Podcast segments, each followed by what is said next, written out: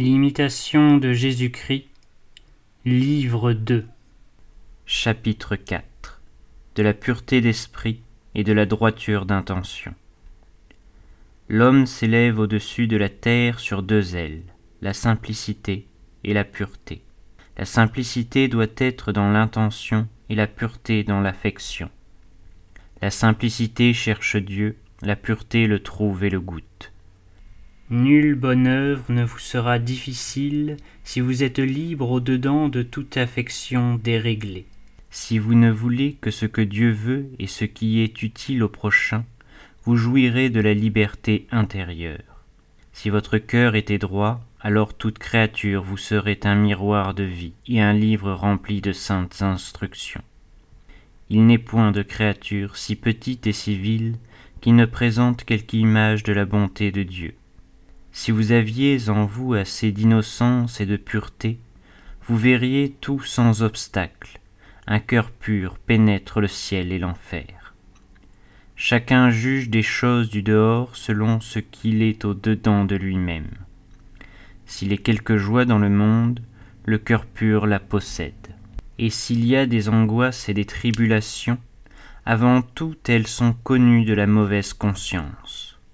Comme le fer mis au feu perd sa rouille et devient tout étincelant, ainsi celui qui se donne sans réserve à Dieu se dépouille de sa langueur et se change en un homme nouveau. Quand l'homme commence à tomber dans la tiédeur, alors il craint le moindre travail et reçoit avidement les consolations du dehors.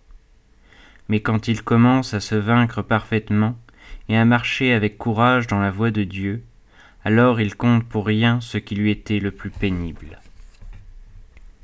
Réflexion. Quand Jésus-Christ voulut proposer un modèle à ses disciples, le choisit-il parmi les hommes distingués par leur science ou par la supériorité de leur esprit? Non. Il appela un petit enfant, le plaça au milieu d'eux et dit En vérité, je vous le dis, si vous ne vous convertissez et ne devenez comme de petits enfants, vous n'entrerez point dans le royaume des cieux. Or, que voyons-nous dans l'enfance? La simplicité, la pureté. Elle croit, elle aime, elle agit, sans aucun retour sur elle-même, par un premier mouvement du cœur, et voilà ce qui plaît à Dieu.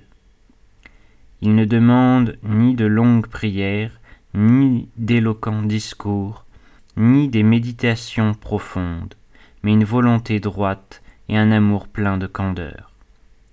N'avoir en tout de désir que les siens, s'oublier entièrement soi-même, se soumettre aux volontés de l'adorable Providence, sans chercher à les scruter, quoi de plus pur que cet abandon, que cette simple obéissance?